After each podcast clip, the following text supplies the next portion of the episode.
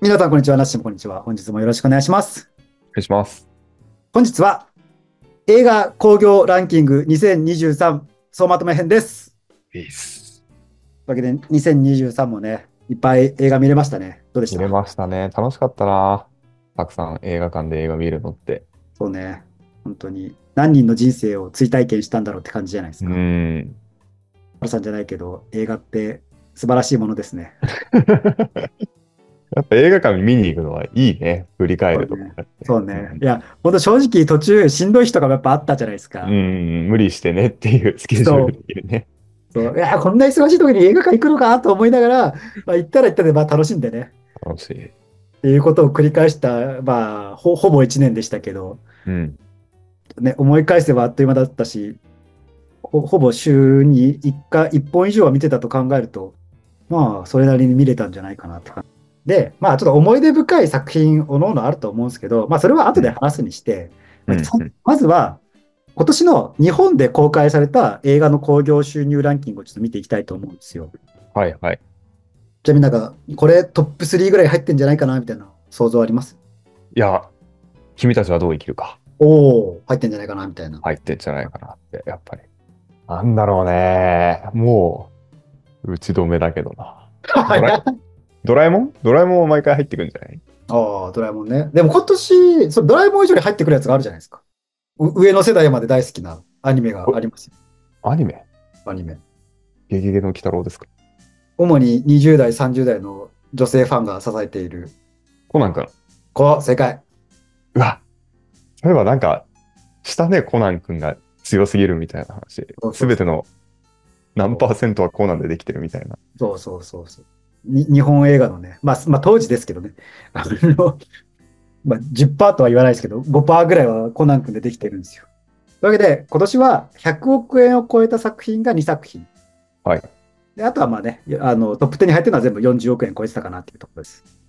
というわけで、まあ見てみましょうか。えーはいはい。ちなみに、あの、2023年に公開された映画なんで、えっと、2022年に公開されたスラムダンクは入っていませんと。あどうぞ。ボン。こんな感じですね。マリオブラザーズさんが、そうか。そうですよ。忘れてたでしょ、マリオブラザーズのこと。忘れてた。めちゃめちゃ、めちゃめちゃ回ったじゃないですか、あれ。めちゃめちゃ回ったね。1位、スーパーマリオブラザーズ。2はい。位、名探偵コナン、黒金の サブマリン。なんですかね、これはおー、。すごい。合ってそ えーで、3位、君たちはどう生きるかですね。う。うんうん。で、まあ、この中で、まあ、実際、ナチと語ったのは、まあ、スーパーマリオブラザーズと、君たちはどうやるかでしたけど。そうね。まあ、どっちもなんか、あの、いいもん見たなって感じでしたよね。うん。で、君たちはどう生きるか、ちょうど北米でも公開されて、はいはいはい。なんとあの、ゴジラを抑えて1位だったらしいですよ。へえ、すごいな。やっぱりみんな宮崎駿さんが好きなんだで、しかもね、その答え合わせのような作品が最近出たじゃないですか。ね。ね、かん、あれ、すごかった。完全に答え合わせ、完全に答え合わせですよ。回回答編じゃないかっていうぐらい。何の話をしてるかっていうと、あの、まあ、宮崎駿さんのね、ドキュメンタリー、プロフェッショナル仕事の流儀うんの特別版みたいな感じでね、君たちはどう生きるかをどう作ったかみたいな、そういうドキュメンタリーにはありましたよね。面白かったえその話は後でしましょう。な。はい、そうですね。別回、あの、別の回でやります。別の回でやります。それだけでちょっと多分ね、それなりに時間取られるかなと思うので。はいまあ、一応ね、えっ、と、工業収入言っとくと、えーマリオが104、あの、小数点以下、あの、死者誤入してます。はい。はい。わかりやすく。まあ、スーパーマリオブラザーズ140億。で、メタルマン138億。うん。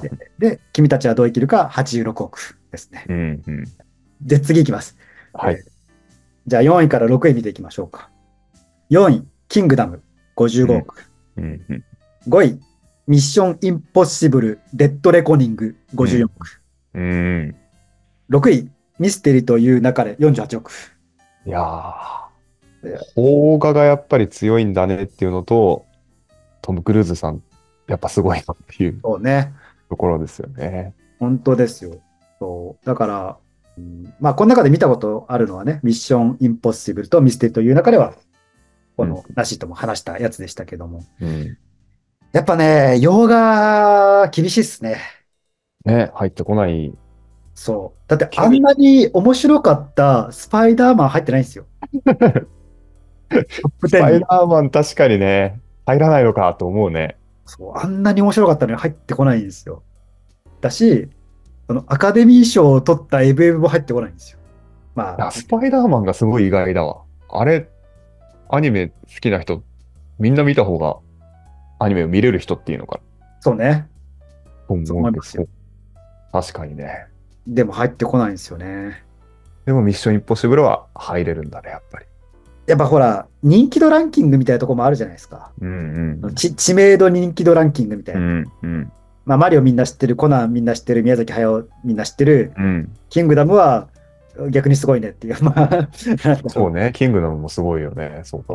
で、まあ、デッドレコニングは、まあ、トム・クルーズでうん知ってるっていうところで、で、ミステリという中では、まあ、ドラマがあったじゃないですか。うんうんまあ、テレビドラマの映画って、まあ、わかりやすくてね、視聴率から、テレビドラマシリーズの視聴率から大体、興行収入こんぐらい見込めるなっていうのがあったりするんで、うん。うん他にもね、あの 1K のカラスとかね、あの映画化したやつとか、うんうんうんまあ大体なんとなく、あと昔だったらガリレオだっけ？あの福山雅治さん、あれも容疑者 X の献身とか映画化しましたけど、うん。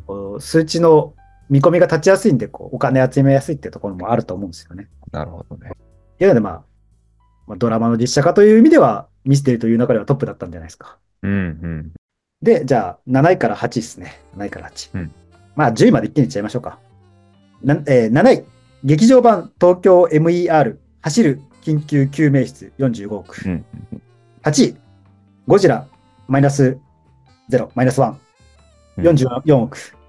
9位、映画ドラえもん、のび太と空の理想郷と書いてユートピア。うん。10位、鬼滅の刃。上限集結、そして刀鍛冶編へ。41億。まあ41億から45億が並んでるのが7、8、9、10位って感じですかね。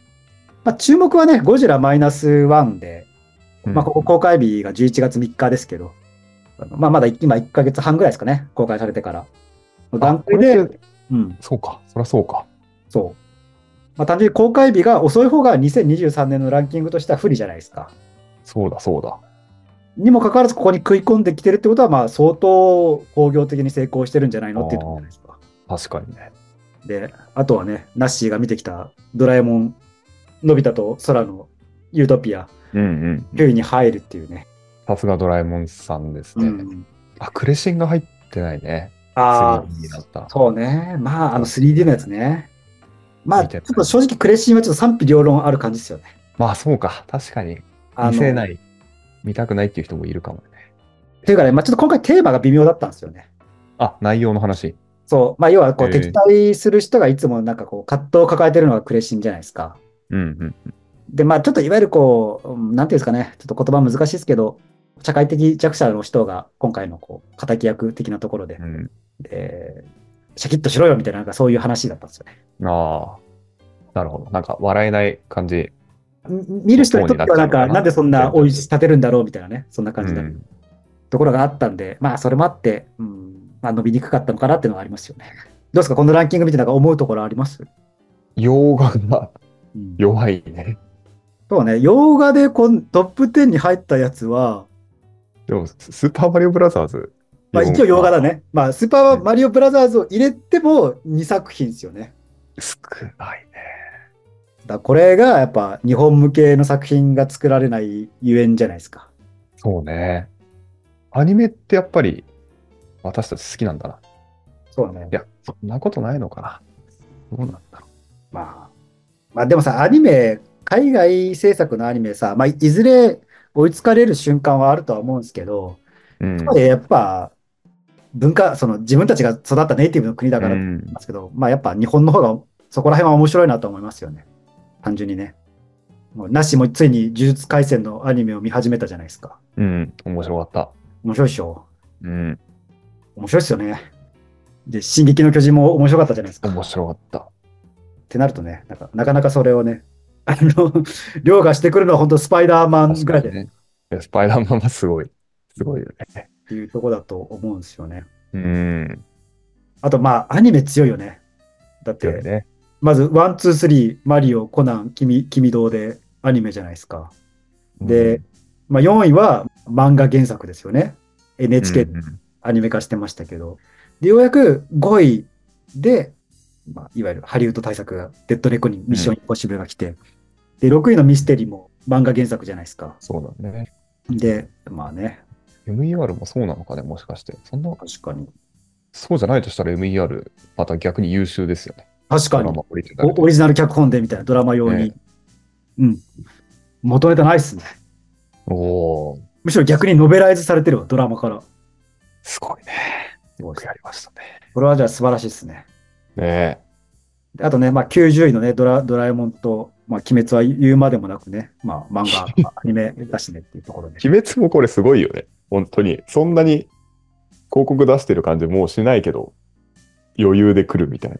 そうね。この中編ぐらいの映画が。なんしかもなんならこれ、アニメでやってるしね、普通に無料で見れるしね。うわ よくやったよね。だからなんかこう、いわゆる総集編じゃないですか。それでここまで入ってきたってすごいですよね。で、また来年やるんでしょ？でも早くしないとね、もうほら、子供たちすぐ飽きちゃうからさ、そうね。忘れられちゃうじゃないですか。こう子供にとっての3年の月日は長いんでね。え永遠ですよ。もうあっという間に、ああ、なんかそんなのハマってたなぐらいな感じで、もう次の、次のもう次のね、興味に行っちゃうんで。ああ確かにね、本当に急いでるかもね。その、売ろうとしてる人は。そう、はよせなみたいな。だ次が、なんかこう、修行編みたいな感じなんですよ、来年が。ああ、いいね。あそこからか、修行して。でもこうやって見ると、全、そのトップ10のうち、1、2、3、4、5、6、6作品見てるじゃないですか。半分以上見てるんですよ。おおまあよく見たなって感じじゃないですか。確かにね。ね。のび太は本当になしに見てもらったんでラッキーぐらいの感じですけど。私もミステリーという中でそんな感じですけどね。うん。え、ミステリー見てないんだっけ？私見てないですよ。あ、本当？なんかもう話したというかもう見た、一緒に見た気になった。で、これがまあ日本のね、まあ12月末ではなくて、ね、12月20日あ前後ですけど、うんうん時点の興行収入ということです。うんじゃあ次は、ね、我ら、ボットキャストの中で話したやつで、うんえー YouTube の再生回数が多かったやつを トップ10作ってみました。ちょっとね、ポッドキャストでもよかったんですけど、ポッドキャストだとね、ちょっと差がつきすぎちゃったんで、まあちょっと YouTube にしようかなっていうところで、あの、おかげさまでポッドキャスト世界20位まで行きましたので、ありがとうございます。ありがとうございます。YouTube の再生回数。まあ、あの、分母が大きいんでね、YouTube の方がね、ポッドキャストよりも。ということで、ちょっと YouTube を参考にさせていただきますというところですが、えー意外なランキングです。トップ10こちら。ドン。おお全然ラインナップ違くないですか？違うね。なんならさっきの興行収入トップ10に入ってたやつで名前が上がってんのは、君たちはどう生きるかと、ミステリと、あ、まあ、スーパーマリオブラザーズとミステリという流れぐらいじゃないですか。うん。まあ今、ラジオでお聞きの方、あの、アップしてるようなサイトに画像載せておきますんで、あの、あ、さ、さらに詳細を読む、あの、ポッドキャストでタッチしていただけると画像で見れますんで、一緒に見てくださいというところですね。っていう感じなんですよね。まあじゃあまずね、トップ、まあ後ろから行く今度は、じゃあ後ろから行きましょうか。そうね、そうね。第10位、横浜流星さん主演、ビレッジ。懐かしいね。第9位、ミステリという流れ。うん、うん、第8位、世界の北野武作品、首。うん。うん、第7位、スーパーマリオブラザーズ・ザ・ムービー。うん、って感じですね。うん。首もね割と最近公開された中ではすごく順調なんじゃないかなってああ、感じ。そうね。そうですね。なんか思い出深いやつあります？この中で。なんか結構ビレッジって頭に残ってる映画だなって思いましたね。そうね。ただね、ビレッジはちょっともう興行収入的には多分成功してないんですよ。まあなんか重たかったしな。でもその後ほら、サンクチュアルが来たことを考えるとさ、一ノ瀬渡さんの胸クソキャラクターが見れるっていう、こう出世作とも言えるんじゃないですか。まあもっと出前から出世はしてたと思う。いい悪役だったあれも。でもなんかね、ビレッジはね、なんだっけな、こう映画の話してる時もなんか意外な人が結構見てたなって感じ。へえ身近に見た人いないだろうと思ってたら、え、ビレッジ見てたのみたいな感じの、なんかそういう、で、人盛り上がりした回があった気がします、このシーン。なるほど。えーっつって、逆になんで見に行ったぐらいの感じで見て。いや、だから社会問題扱ってるからさ、みたいな感じのね。意識高えな、みたいな感じの。でもなんか多分思い、絵が良かったんだろうね、やっぱり。ね記憶には残る作品でしたそう、ね。記憶に残ってる、思った以上に。すごいな。まあ、いわゆるこうハッピーで楽しい作品じゃないけど、見て後悔はないかなって感じですね。うんうん。あとはね、まあ、首ですよね、首。まあ、これもねうん最近公開されたんでね。そう、だから最近公開された中ではかなり再生されたなって感じのうん。やつでしたね。うんなんか賛否両論って感じがするもんね。でもなんか割とみんな肯定的な系が、ね、そうだったね。ちなみになんかね、多分あと数日後には、性欲がビレッジを抜くんですよ、再生回数的には。おお。ああ、性欲。ら性欲もおかげさまで。そこ入ってないんだ。最近だもんね、性欲。ただ、まあ、まあ全体に言えることですけど、まあ多くの YouTube ってそん、まあ僕、まあ自分で言うのもなんですけど、YouTube にしては尺長い動画ばっか上げてると思うんですよ。確かに。で、一時期さ、なんかもう何年前かわかんないけど、は、なんかもう10分以上にしちゃダメだよみたいな時期があったんですよ、YouTube。そのイメーあれも見て。くんないからみたいな。でもその中で30分とか1時間とか平気で流すじゃないですか。1時間超えてんのあるもんね。そう。しかもあの、1時間半ぐらいのやつをなんかもうなんとか削って1時間にしてるから。確かにね。だいたい1.5倍から2倍ぐらい喋ってますよ。公開されてる分。実は。でその中で、まあよく、まあその中で、まあ割とその、継続率が高いんですよね。どの動画も。ここのトップ10に入ってるやつは。うんなるほど。だからまあ、お、なんだろう、例えばもう、30秒とか1分とかでいなくなるんじゃなくて、同じ1再生回数でもね、うん。しっかり、まあ半分近く聞いてくれたりとか、うん。まあ30%、40%ぐらいまで聞いてくれたりとか、そういうのがあるんで。まあ平均でそれなんで、まあね、すぐいなくなっちゃう人も当然たくさんいるとは思いますけど、だからクリックをしたけど、なんかよくわからない動画だなってこう去っちゃう人もたくさんいるとは思うんですけど、その中でよく高い継続力あるんで、なんかあ本当に好きな人が、映画好きな人が聞いてくれてるんだなっていうね、ねのをビシビシと感じる今日この頃ですよ。じゃあ、4位から6位行きましょう。はい。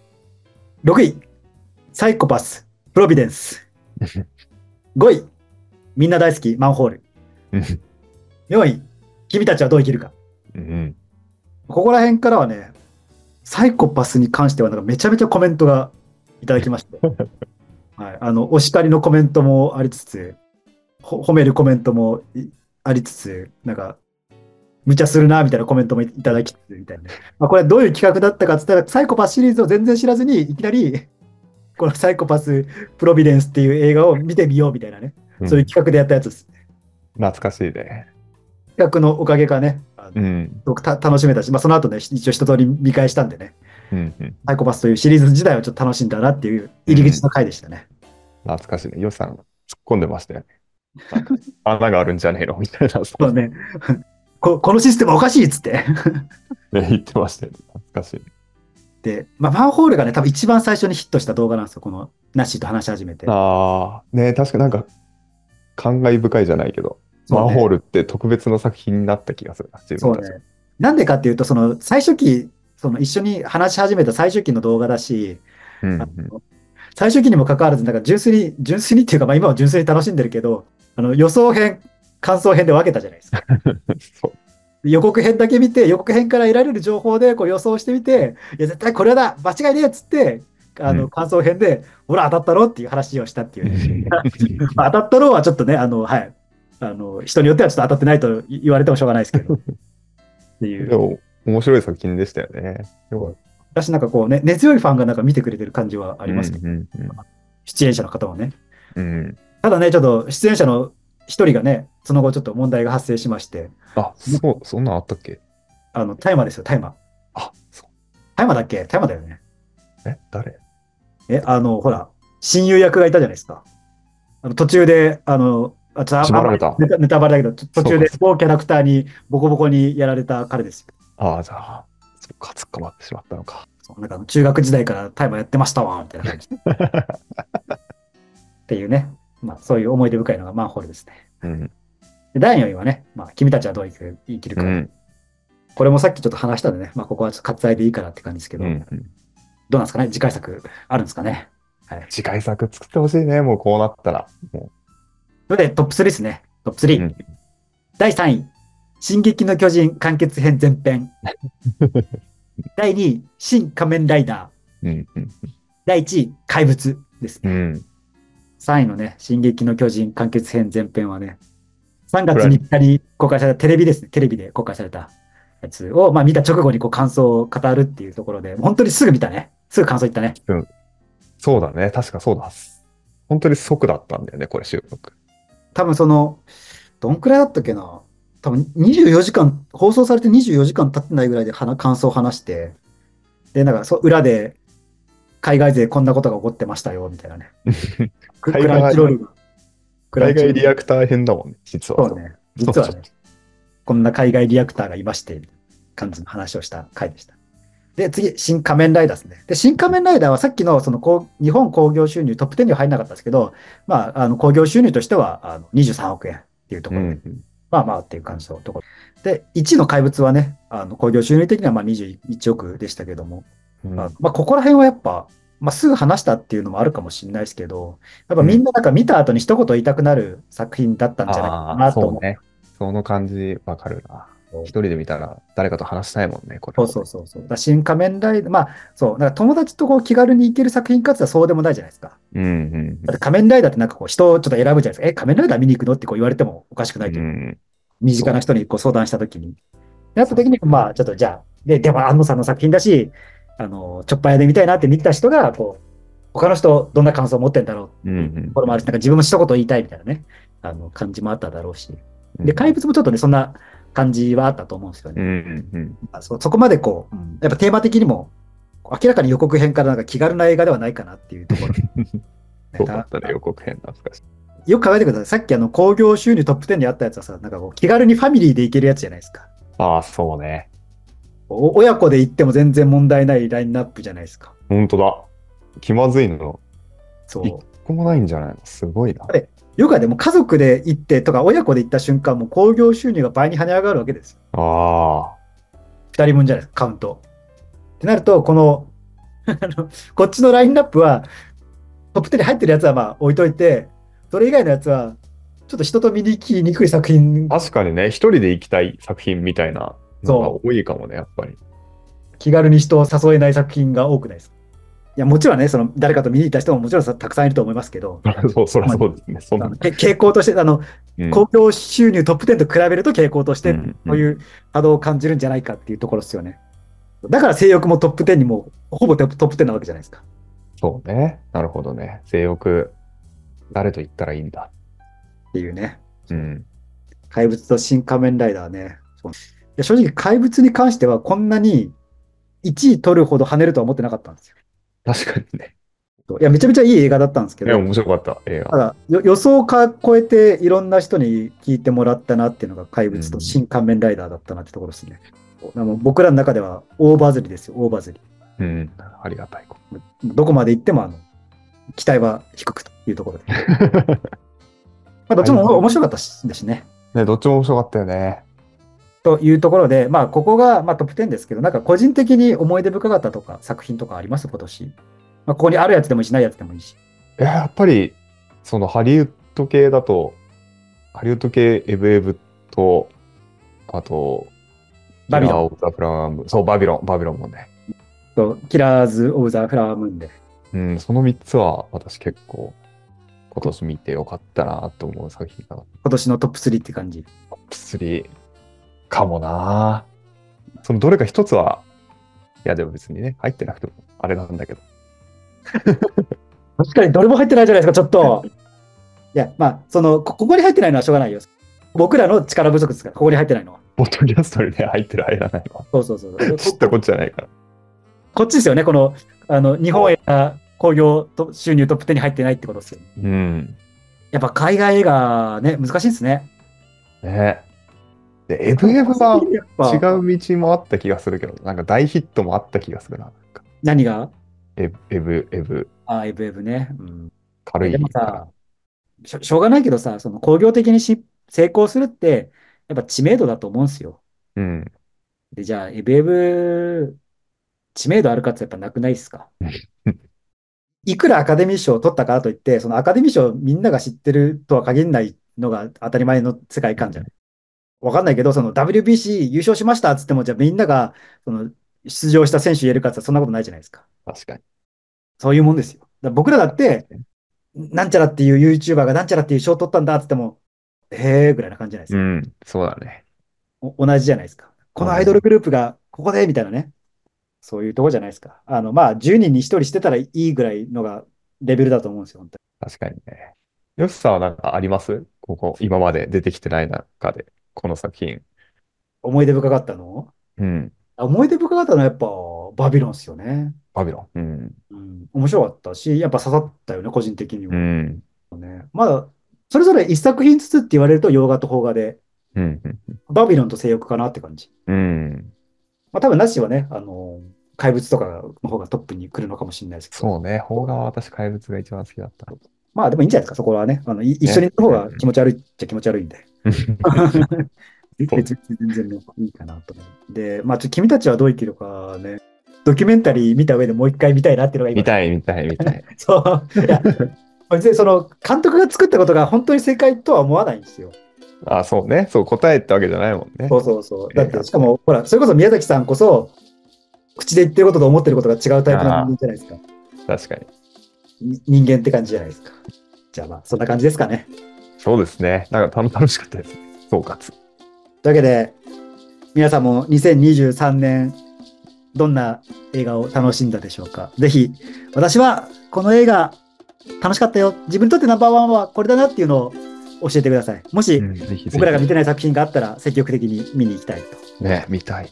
面白い作品です。じゃあそんな感じで、に2023年、まあまだ別になんかし締めるもクソもないですけど、いつも通り続けていく、締めるもクソもないんですけど、いい映画いっぱい出会えてよかったなと思いました。うん。また来年も楽しんでいきましょう。はい。それで、今年もありがとうございました。ありがとうございました。